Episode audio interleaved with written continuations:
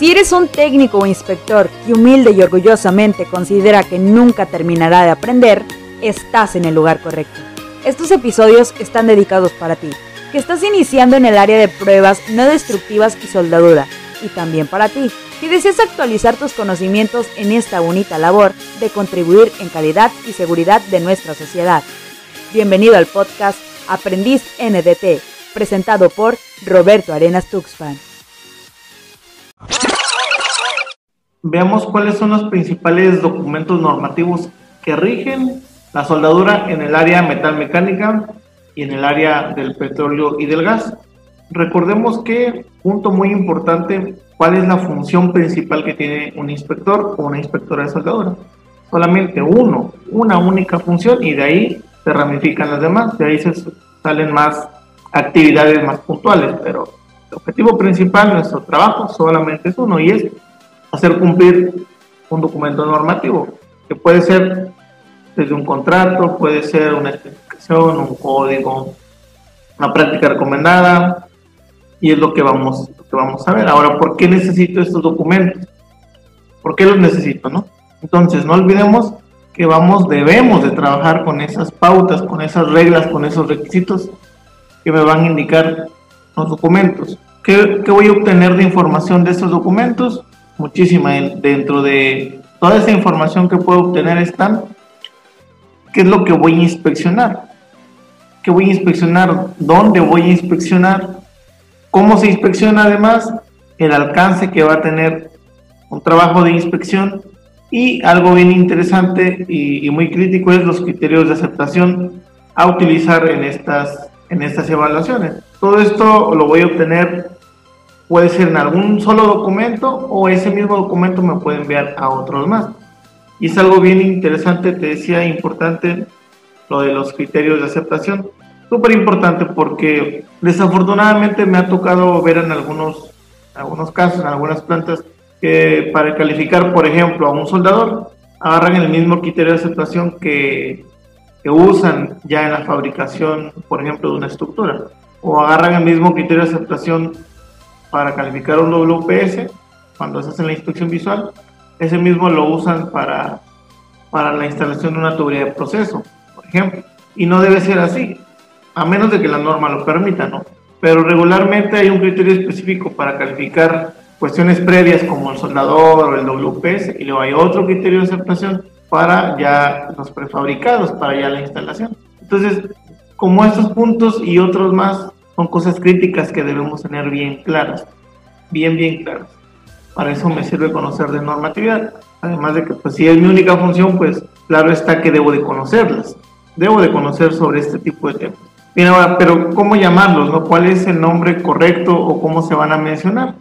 Porque aquí también hay muchas, tal vez, dudas o muchas malas prácticas.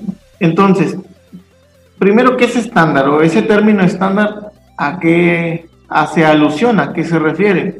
Bueno, en realidad es una traducción, ¿sí? Del término en inglés que es estándar, pero ¿eso qué significa? Significa aquello que puede tomarse como una referencia, como un patrón, como un modelo a seguir.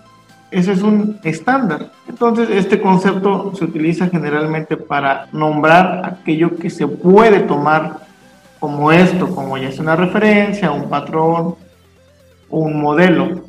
Por lo tanto, todos los documentos que nosotros utilizamos en esta área de, la soldadura, de pruebas de control de calidad, todos, todos, todos, todos, al haber sido aprobados por algún comité, por alguna sociedad y que además la industria ya los aceptó y nuestro cliente los acepta, de, de todos los aspectos que lo veamos ya son documentos estandarizados. Es un estándar, todos ellos son estándares. Tenemos muchas versiones de estándares. Entonces recuerda todos estos ejemplos que vamos a ver en realidad son estándares.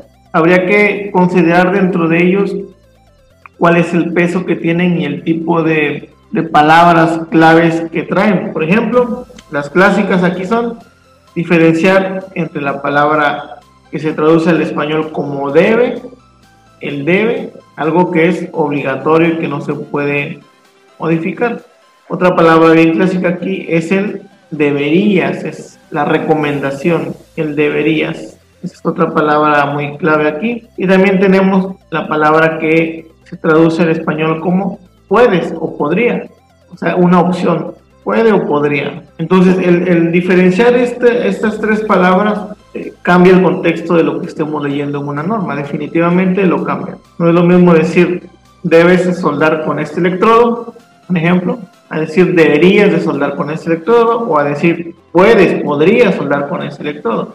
En el último caso del MEI, el, el puedes o el podrías te están dando una opción, una opción nada más. En el de should, que es la recomendación, te están recomendando. Y en el debe te están diciendo así hazlo. Entonces son cosas diferentes, el contexto cambia. Veamos cómo se traduce al español algunas algunas siglas de institutos o de sociedades relacionados a esta industria de industria metalmecánica, industria petrolera. Entonces tenemos AWS, que se traduce como Sociedad Americana de Soldadura. Tenemos API o API, que se traduce como Instituto Americano del Petróleo. ASME se traduce al español como Sociedad Americana de Ingenieros Mecánicos. Tenemos ASTM, lo cual traduce a Sociedad Americana para Pruebas y Materiales. Tenemos ASNT, que traduce Sociedad Americana para Pruebas o Ensayos No Destructivos.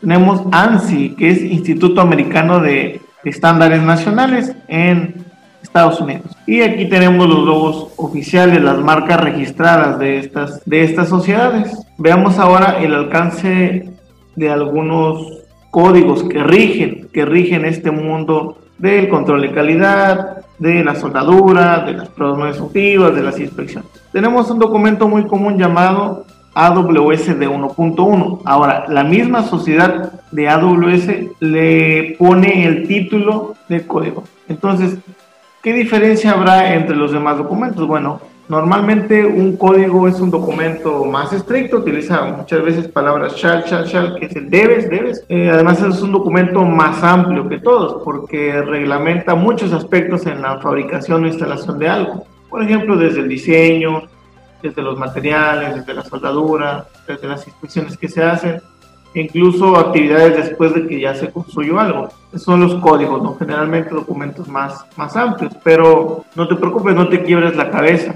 Cada documento en su, en su portada, en sus títulos, te dice cómo debiera nombrarse. En este caso es código, código AWS de 1.1. Y es un documento, ya quedamos, estandarizado, es un estándar, ¿no? Pero su sociedad, la sociedad que lo emite te está diciendo, a este llámale código. Entonces vamos con el código AWS D1.1 y me dice que esto es un código ¿sí? para hacerse el carbono, soldadura estructural. Comúnmente así, así lo vas a encontrar. Entonces, este documento que trae dice requisitos de soldaduras para estructuras de acero, incluyendo diferentes cargas dinámicas, estáticas, estructuras tubulares, no tubulares. ¿Para qué me sirve? ¿Cuál es el alcance? Es para fabricar y montar este tipo de, de estructuras. Ahora, dato importante aquí, este código únicamente aplica para espesores de materiales de un octavo, 3 milímetros y mayores, solamente ahí, solamente ahí. Aplica este código estructural. Ahora, ¿cuáles son las, las secciones que trae? Los capítulos. Bueno, tenemos requisitos generales, eh, referencias normativas, términos, definiciones, precalificación de WPS y específicamente la parte de inspección está en la, en la parte, actualmente en la parte 8. Tenemos el obra de pernos, estructuras tubulares, una nueva sección que agregaron que es la, la, parte, la parte 10, tenemos refuerzo y reparación de estructuras existentes, tenemos diferentes, ese es su contenido.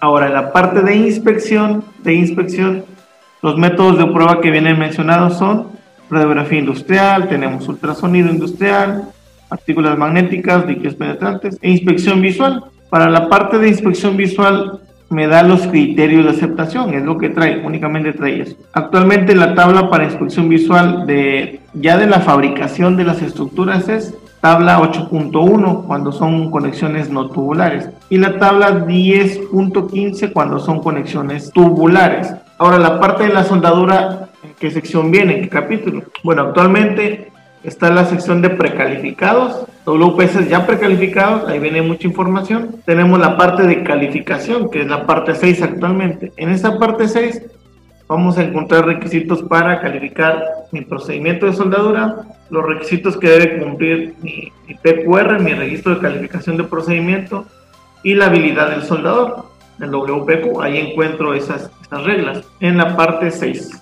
actualmente en la parte 6. Ahora, no todo es de 1.1, hay muchas estructuras en la industria, tú puedes voltear a tu alrededor, ver eh, eh, diferentes aspectos en tus alrededores y no todo es acero que lleva soldadura, acero que lleva, que su componente principal es el, el carbono, acero es el carbono, no todo es eso.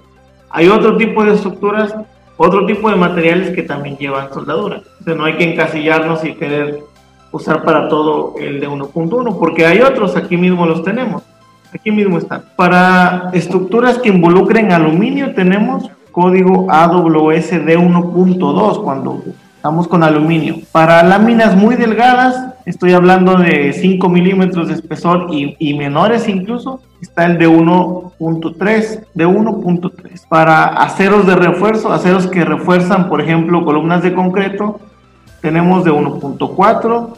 Para puentes carreteros tenemos de 1.5. Para aceros inoxidables, estructuras de acero inoxidable tenemos de 1.6. Para reforzar y reparar estructuras que ya existen tenemos de 1.7, hay un suplemento sísmico que es el AWS de 1.8 y para cuestiones de titanio el de 1.9. Entonces, repito, no todo es de 1.1. Aquí tengo un ejemplo, una fotografía de una estructura de un puente, un puente carretero en, en Oaxaca, en Huatulco, Oaxaca. Entonces, eh, este puente se diseñó específicamente, se construyó específicamente para que por ahí pasaran vehículos. Era para sustituir un, puente ya obsoleto que estaba, un puente que está por aquí obsoleto, era para sustituir este. Pero ahora, ahora de un diseño diferente.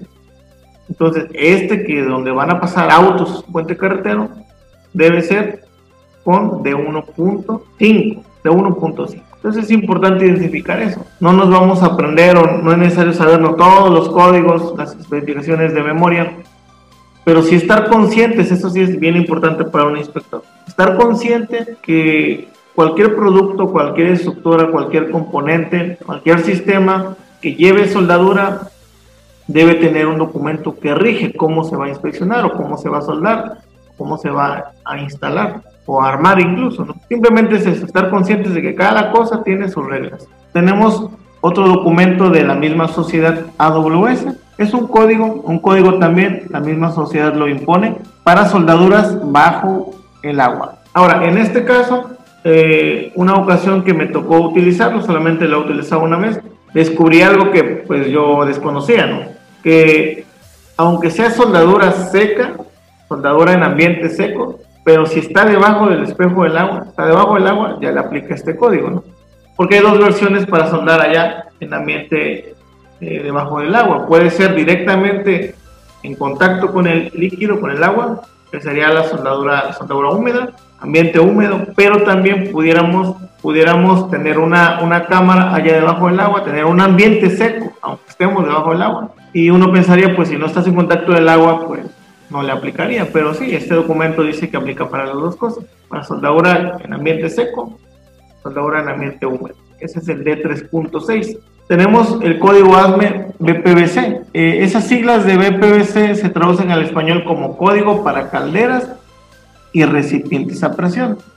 De ahí vienen esas siglas. Y es importante entonces decir, cuando hablemos de algún código, específicamente aquí de ASME, decir cuáles son las siglas, porque tiene diferentes, diferentes segmentos de normas. Tiene segmentos, ASME tiene segmentos para tuberías, que son las B31, tiene segmentos eh, B30, por ejemplo, segmentos B30 para ganchos, para slingas, para, para grilletes, para grúas. Ese es otro segmento diferente. Tiene segmentos BPVC, que son calderas y recipientes a presión. Entonces sí es importante mencionar todo, todo completo, ¿no? Para no confundirlo, porque decir código ASME es muy ambiguo. Código ASME, pero ¿cuál? Hay muchísimos códigos ASME.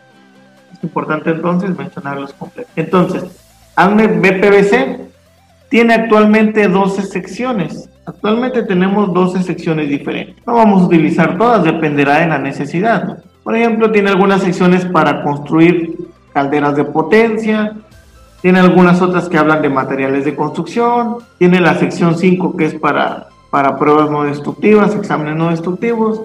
Tiene la sección 8 que es para construir recipientes a presión. Tiene la 9 que es para calificar procedimientos de soldadura y soldadores. Tiene la 10 que es para, por ejemplo, plásticos reforzados con fibra. Tiene inspecciones en servicio de algunos componentes que son nucleares o tanques de transporte también.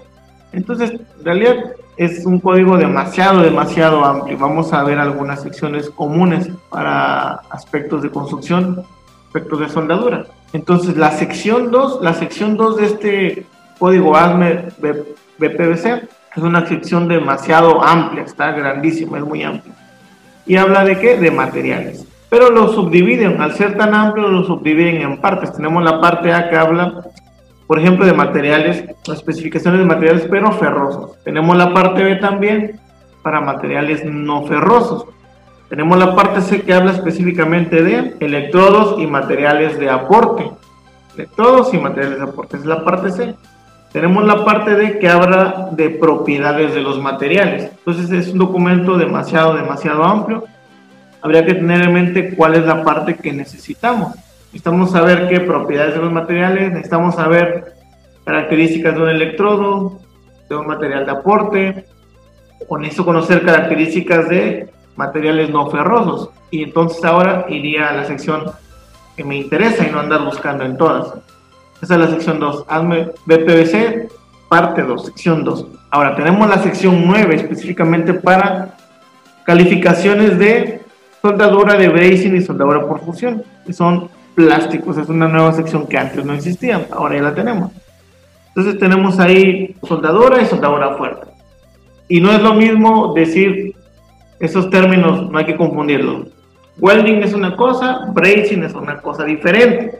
Pareciera lo mismo o al español pareciera lo mismo, pero son cosas totalmente diferentes. En, en welding sucede algo que se conoce como coalescencia, es decir, el material de aporte se va a fusionar, va a haber una coalescencia con material base, ese es welding, welding, soldadura. Y bracing no sucede eso. En bracing únicamente se funde el material de aporte, ese material de aporte se adhiere al metal base por capilaridad y tenemos una unión capilar. Eso es bracing, se traduce como soldadura fuerte. Es bracing. Entonces hay que, hay que tener los términos claros, correctos. ¿Para qué voy a usar esta sección 9 de ASME BPVC? Para calificar mi procedimiento de soldadura, para calificar la habilidad de mis soldadores. Para eso voy a utilizar esta sección. Otro segmento de ASME, y por eso lo decía, hay que mencionarlo completo, ASME B31. ASME B31 es un segmento para tuberías que llevan presión, tuberías a presión, pero se subdivide, se subdivide, no podemos generalizarlo. Hay diferentes tipos de tuberías que llevan presión. Tuberías que, por ejemplo, llevan hidrocarburos líquidos, otras que llevan hidrocarburos gaseosos, eh, hay tuberías para servicios habitacionales, por ejemplo, un edificio, hay tuberías que son para procesar alimentos, procesar bebidas, entonces claro que se tienen que subdividir. El B31.3 es Process Piping, tubería de proceso. Tubería que va a procesar, que va a procesar productos del petróleo, que va a procesar alimentos, que va a procesar bebidas, también se utiliza en la industria de la papelera, en diferentes industrias donde se esté procesando algo. Entonces está dentro de algunas instalaciones que procesan. Ese es Process Piping B31.3. Como otro ejemplo tenemos ASME B31.4, especialmente punto .4. Esto vería para, para sistemas de transportación de hidrocarburos líquidos, especialmente está pensado para eso, hidrocarburos líquidos, líquidos. Tenemos un estándar y ahora quiero que observes cómo el mismo Instituto Americano del Petróleo impone ese nombre de estándar, estándar API 1104 y eso es para soldaduras. ¿Soldaduras de qué? De tuberías pero diferentes. Ahora estas tuberías son para transportar. El pipeline es transportación y, también algunas instalaciones relacionadas. Entonces, eh, el alcance me dice que es para tubería usada en compresión, bombeo y transmisión. Ese es el uso principal de estas tuberías en pipeline. Comprimir, eh, bombear y transmitir. Transmitir. Entonces, generalmente se conocen como ductos, ductos de transportación. Para eso es eh, API 1104. Pero, pero algo importante, solamente es de soldadura, habla de soldadura, dice welding nada más. Es decir, la parte de la, de la ingeniería no lo trae, no trae ingeniería, solamente dice welding. Welding es la parte de soldadura, está pensado para soldadura.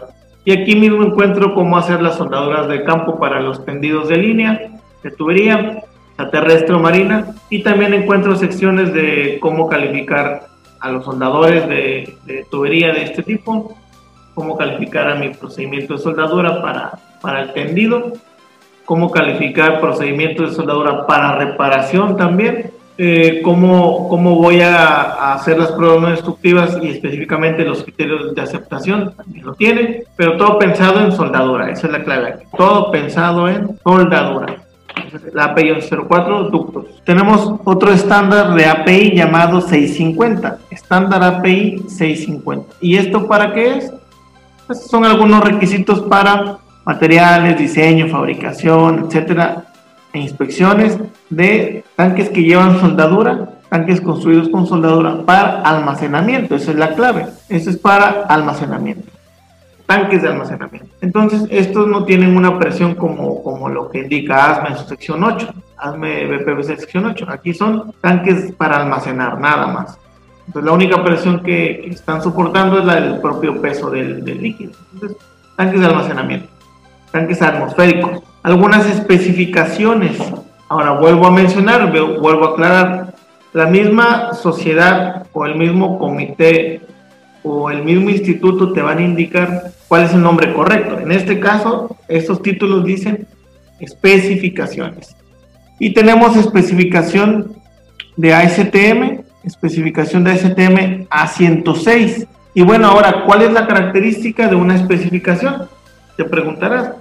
Bueno, la característica de una especificación, como lo sugiere su nombre, es un documento eh, más resumido, más específico a algo en particular. Puede ser a qué? A un servicio en especial, algún tipo de componente, algún tipo de material, algún tipo de prueba pudiera ser. Pero el nombre te está diciendo eso. Es un documento específico para algo, algo muy especial, muy en particular. Por ejemplo, tenemos el A106 aquí. A106 dice especificación para tubería de acero, de acero de carbono sin costura. Entonces te das cuenta cómo es muy específico este documento. Dice tubería de acero al carbono sin costura. Nada más para eso habla.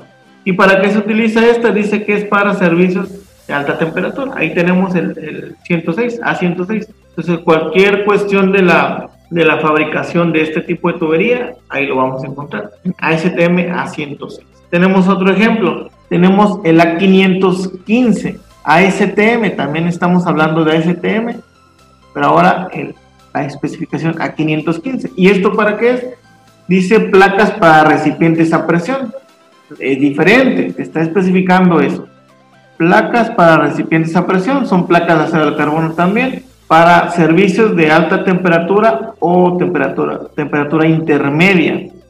Para eso son temperatura intermedia o alta temperatura. Pero ahora si te das cuenta son placas. Placas para recipientes a presión. Entonces, esas son especificaciones. Especificaciones ahora de materiales de aporte, también las tenemos. Tenemos una muy conocida que se llama A5.1, que la emite AWS. Dice, esta especificación es para electrodos, ceros al carbono, para el proceso específicamente llamado SMAU. Es para el proceso SMAU, que es soldadura por arco con electrodo revestido, con varilla revestida.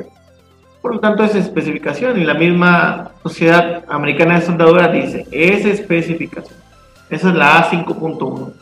Electrodos para ceros al carbono, pero del proceso SMAU. Pero también existen otras. También tenemos una especificación llamada A5.4 y esta es para, para electrodos pero de aceros inoxidables, pensando para ese tipo de materiales, aceros inoxidables. Ahora, ¿en cuál proceso? También es para proceso SMAU, también es para SMAU, pero recuerda que estamos hablando de aceros inoxidables en la especificación A5.4, porque la 5.1, la A5.1 es para acero al carbono. Entonces, está claro, ¿no? Códigos son documentos muy amplios que hablan de materiales, diseño, fabricación, inspección, mantenimiento y muchas cosas. y tienen un peso mayor, un peso legal. Utilizo mucho la palabra shall. Tenemos estándares estándares pensados en algún documento, algún producto en especial, pero la misma sociedad te va a decir, este es un estándar, son reglas ya estandarizadas. Y las mismas sociedades y comités te van a decir, ah, bueno, ahora esto es una especificación pensado para algo más puntual, algo más cerrado, como en este caso, esos ejemplos. Entonces, este tema es súper importante y claro está que no que no se puede ver en un solo en un solo en un solo capítulo, en un solo módulo porque son temas demasiado amplios. Lo interesante aquí está, y, es algo que, te recomiendo mucho, es que pienses siempre en esto, ¿no? La actividad que hacemos como inspectores de soldadura es muy crítica y puede tener hasta cuestiones eh, legales, ¿no? Y entonces, ¿cómo vas a poder defender tu trabajo? Pues simplemente conociendo esto, las normas, las especificaciones. No sería, no sería bien visto ni sería lo correcto defender algún punto técnico sin tener el sustento de las normas.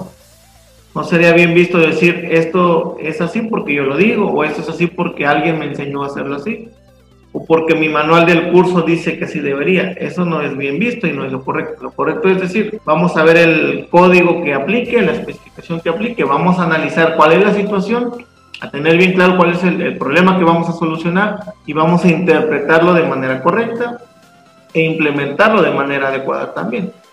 Eso es lo importante y eso es el, el, consejo, la recomendación que yo te doy. Primero analiza cuál es la necesidad que tienes, la necesidad técnica, qué es lo que vas a defender, relacionate bien con el documento que, que vas a utilizar, interprétalo de manera correcta y ahora sí sustenta lo que vas a decir de manera técnica. Y tampoco sería correcto desde mi punto de vista, eso ya es muy personal, decir, la norma lo dice, el código lo dice, yo tampoco lo veo bien porque ¿dónde lo dice? No?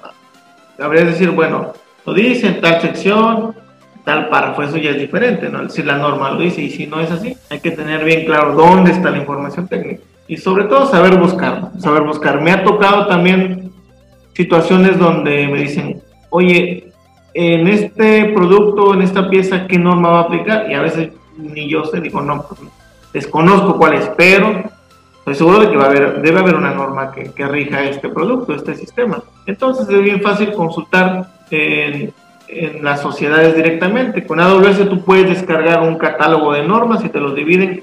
Hay normas para la industria aeroespacial, normas para la industria de la agricultura, normas para la, la industria de, de, las estructuras, normas para la industria marina, por ejemplo. ASME también tiene normas, un catálogo de normas para, para barcos, normas para, para grúas, normas para tornillería, normas para recipientes, etcétera.